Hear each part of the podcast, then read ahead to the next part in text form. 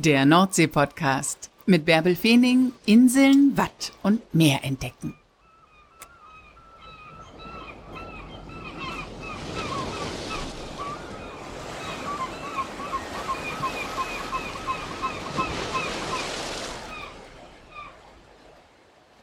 Moin und herzlich willkommen zur 135. Folge des Nordsee-Podcasts. Endlich scheint wieder die Sonne bei uns im Norden. Das tut richtig gut. Und noch dazu ist es knacke kalt. Genau das richtige Wetter für Grünkohl. Und um Grünkohl dreht es sich heute hier bei uns. Natürlich Grünkohl mitten im Meer.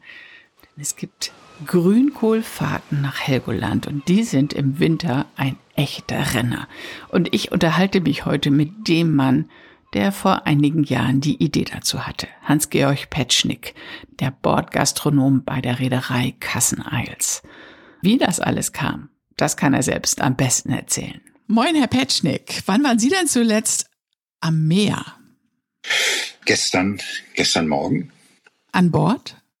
An Bord, gestern Morgen, ja, gestern Morgen an Bord, am Meer. Bin aber nicht mit nach Helgoland gefahren. Wie oft fahren Sie denn noch nach Helgoland?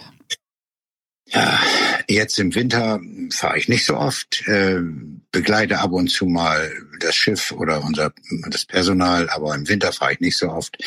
Eher im Sommer und das habe ich natürlich auch aufgrund der drei Jahrzehnte, die ich das jetzt mache, ein bisschen eingeschränkt, weil ich inzwischen ja auch junge Leute rangezogen habe, die das ganz gut machen für mich. Die, die sind richtig gut.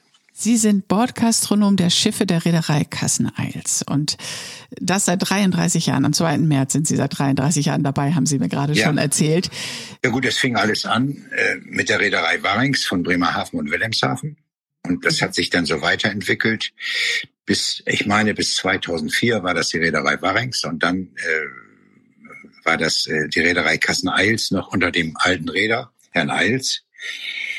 Und irgendwann, ich meine, Jahr, ja, ich glaube im Jahr 2010 äh, hat dann die AGMs äh, die Reederei Kasseneils gekauft und hat die Reederei Kasseneils übernommen und mit Herrn Esmann, mit dem Geschäftsführer, arbeite ich jetzt, ja gut, auch seit 23 Jahren zusammen. Das ist so der Lauf der Zeit. Das sind die Dinge, die sich verändert haben mit den alten Schiffen, die leider oder alle verkauft worden sind und abgewrackt worden sind, was natürlich sehr bedauerlich ist, aber das ist der, der Zahn der Zeit hat auch an den Schiffen genagt, die waren dann auch 50 Jahre alt und älter und vielleicht auch nicht mehr ganz so wirtschaftlich wie die neuen Schiffe heute. Alles modernisiert sich, alles verändert sich, das kriegen wir ja gerade alle mit. Ähm, ja. Sie sind ja unglaublich oft nach Helgoland gefahren und haben unterwegs die Gäste versorgt mit den leckersten Sachen. Und jetzt im Winter sind ja gerade Grünkulturen total angesagt. Das war Ihre Idee, ne? Das war meine Idee. Die Idee ist eigentlich entstanden, wie das eben so ist, wenn, wenn irgendwas Unverhofftes und Neues kommt. Die Idee ist eigentlich entstanden, weil ich seit vielen Jahren, seit 40 Jahren einen Stammtisch habe in Bremerhaven.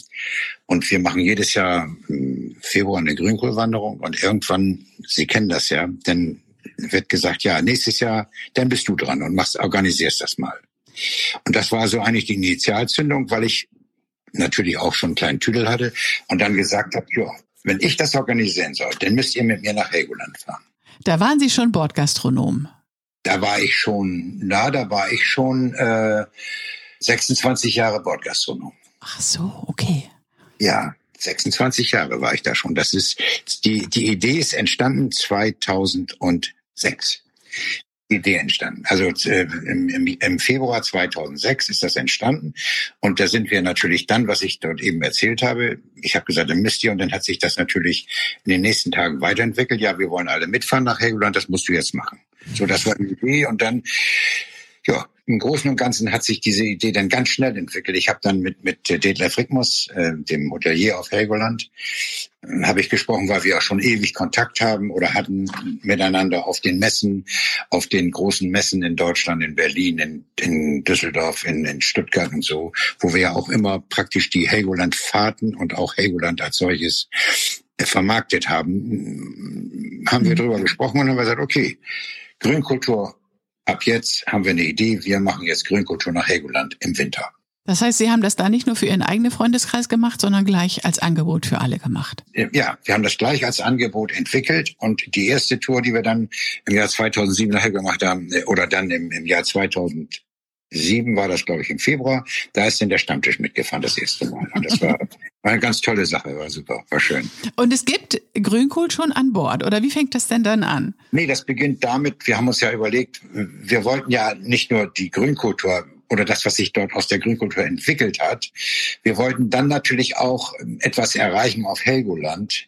Äh, wir wollten dann auch ja erreichen, dass die Hotels im Winter besser ausgelastet sind. Und dazu haben wir uns dann überlegt, wie machen wir das? Dann haben wir gesagt, okay, wir machen das so, dass wir am Freitagmorgen nach Helgoland fahren. Das war damals noch der Zeitplan äh, im, im Jahr 2007.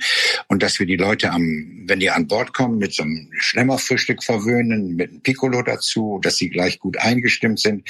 Und dann ja, zwei der Grundgedanke und und das eben auch auf Helgoland dann äh, gerade im Winter war auf Helgoland ja war es immer relativ ruhig. Ich weiß es äh, von meiner Frau. Wir hatten früher Ge Konfektionsgeschäfte auf Helgoland und ähm, dadurch war natürlich im Winter immer alles ganz ruhig. Mhm. Und, und durch diese Idee, durch das, was wir dort entwickelt haben, hat Helgoland sich auch wieder geöffnet im Winter. Das war also eine ganz interessante und spannende Geschichte. Das heißt, wir haben erst mit dem Hotelier, mit Rickmos und ich, wir haben die ganze Sache entwickelt. Und dann haben wir mit den Geschäftsleuten gesprochen, weil ich ja auf Helgoland auch verheiratet bin und haben, äh, und haben dann ähm, die Gastronomie versucht zu überreden und auch die Geschäfte, dass sie dann eben am Wochenende im Winter wieder öffnen. Wir machen das ja immer vom, von Anfang November bis Ende März, diese, diese Grünkohlfahrten. Und das hat sich dann im ersten Jahr, das hat natürlich ein bisschen gedauert. Im ersten Jahr war das also ganz witzig und, und auch ja, äh, ja, wie war das? Wir haben äh, irgendwann hieß es dann ja auch auf der Insel, wenn man mit etwas Neuem kommt, ist es ja immer schwierig. Das ist mhm. ja wie immer und überall. Und dann hieß es ja, im Winter wollen wir auf Helgoland ja auch nicht unbedingt. Das war eben der Verruf der Grünkultur. Und da wollen wir keine Alkoholiker im Winter auf der Insel haben. Das war so ganz witzig. Man hat sich dann drüber gestritten. Und das haben wir natürlich, das hat sich ganz schnell entwickelt, dass die Geschäftswelt auf Helgoland mitgezogen hat. Das heißt, wir haben Geschäfte äh, am Samstag, am Sonntag geöffnet gehabt. Wir haben die Gastronomie wieder geöffnet gehabt. Die, die, die Kneipen haben ganz bestimmte Kneipen, die eben auf Helgoland auch schon ewig waren. Die haben mitgezogen. Das war wirklich eine spannende Geschichte.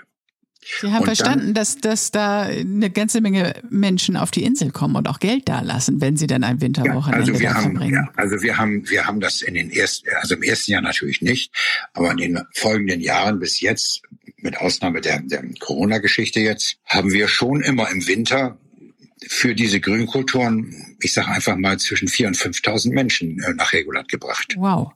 Das ist ja natürlich am Ende auch ein Wirtschaftsfaktor gewesen. Es ist ja so, irgendwann hieß es dann ja, die Leute haben am Anfang noch ihren Koffer selber geschleppt, dann hat man den Unternehmer Heiko Ederle mit einbezogen, dann haben die die Koffer gefahren und so.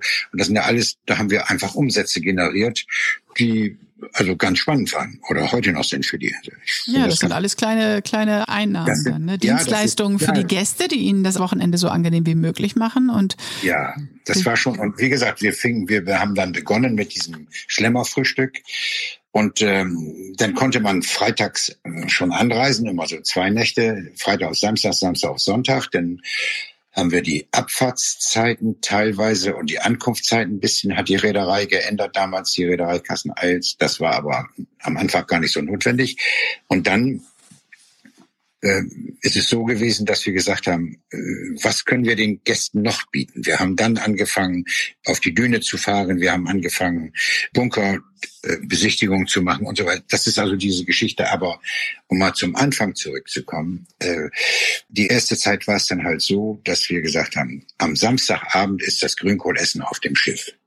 Ach so, okay, ja. Also wir, freitags konnte man anreisen oder samstags konnte man anreisen.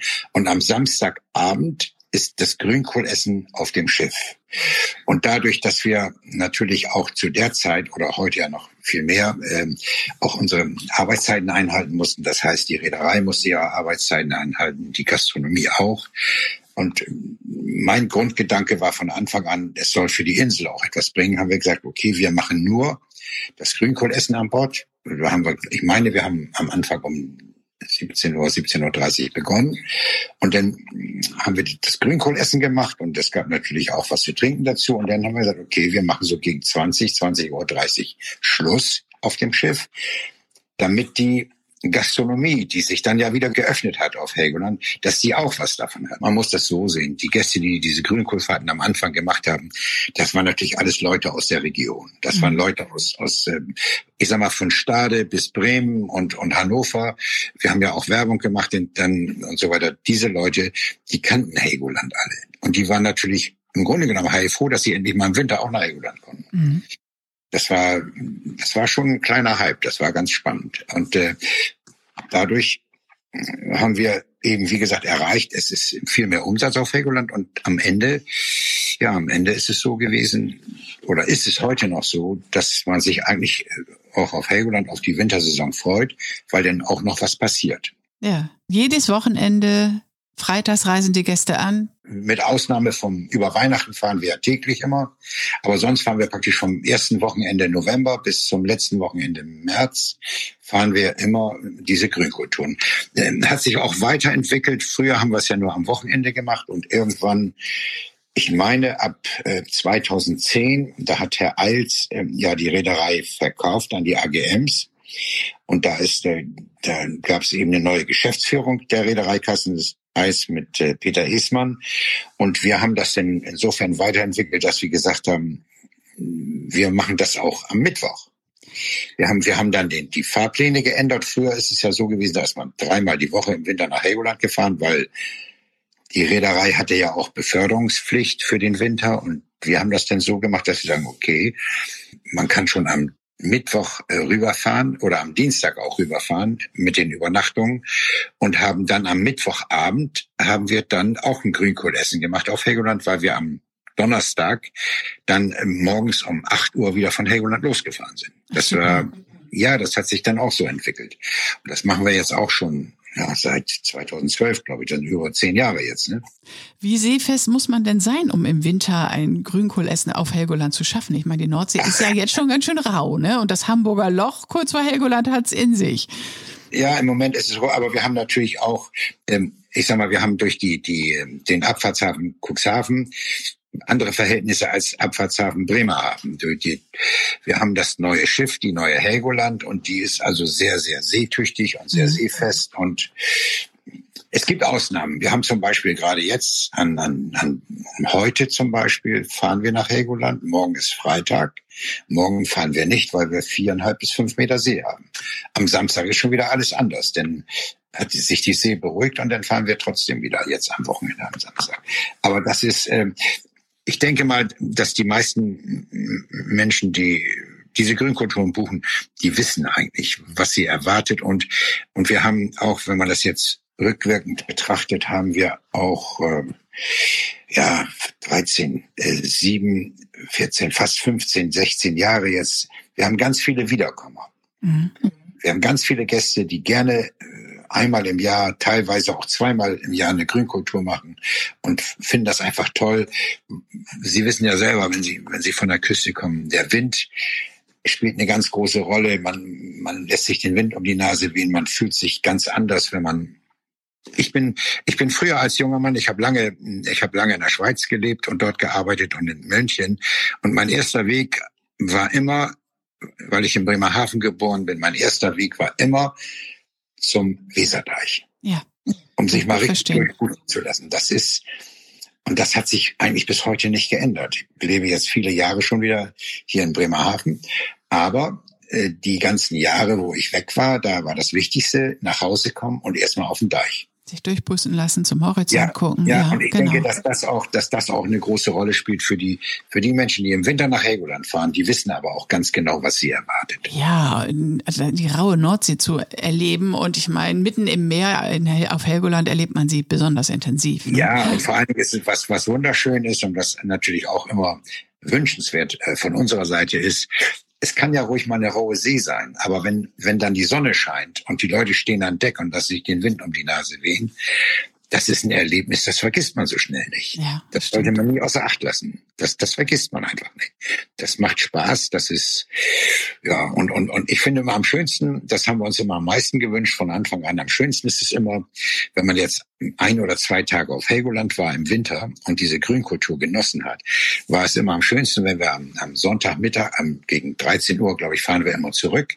Und wenn dann das Wetter gut war, das war für uns werbetechnisch immer. Ja. Der, der Weg, das war so toll, weil der Gast nimmt ja das letzte Erlebnis mit, was er äh, im Urlaub hat. Das war so toll, wir kommen nächstes Jahr wieder. Mhm. Muss man sich eigentlich weit im Voraus dafür anmelden oder hat man jetzt noch die Chance, in diesem Jahr daran teilzunehmen? Nee, jetzt kann man, man kann, man kann, äh, es wird ja gebucht über, über ähm, Frickmoss, das die Helgoländer Botschaft nennt sich das ja mhm. von, von Detlef Frickmoss. Und über Helgoland, Helgoländer Botschaft kann man äh, anfragen, man kann buchen. Also die Möglichkeit besteht also auch heute noch nicht. Wir haben ja auch viele Reservierungen. Äh, das sind die Wiederkommer. Wir haben aber auch viele neue Gäste, weil wir machen natürlich im Sommer, legen wir unsere Werbung auf den Schiffen aus äh, und machen das jetzt inzwischen natürlich auch über das Fernsehgerät an, an Bord, dass wir diese Grünkultur äh, anbieten. Und da kommen auch schon mal Leute aus äh, Hannover, aus Berlin, aus Dresden und so weiter, die das dann auch machen, die Helgoland im Winter auch mal erleben wollen. Hat sich verändert, ja, es hat sich verändert. Die vielleicht nicht jedes Jahr wieder daran teilnehmen, aber die einfach dieses intensive Naturerlebnis mal ja, haben wollen. Ja, ne? ja. Die Leute, die ständig Wiederkommer sind, das sind die Menschen hier aus der Region. Nicht? Die, wir haben, wir haben einen Club, ich weiß gar nicht, wir haben einen Club, so einen Motorradclub, die mit Harley Davidson unterwegs sind, die von Anfang an kommen die jedes Jahr. Super. Wir sind schon mit dem Personal vertraut. Man duzt sich, man geht abends, wenn die Grünkohl, wenn das Grünkohl erstmal was geht, man schon zusammen in die Kneipe. Also, das ist ganz witzig. Ja, ja, ist ganz witzig. Es hat sich viel entwickelt dadurch, ja. Ja, das war eine super Idee, die Sie da mit Ihrem Stammtisch hatten. Ja, deswegen ist es ja auch so, der Stammtisch besteht ja heute noch.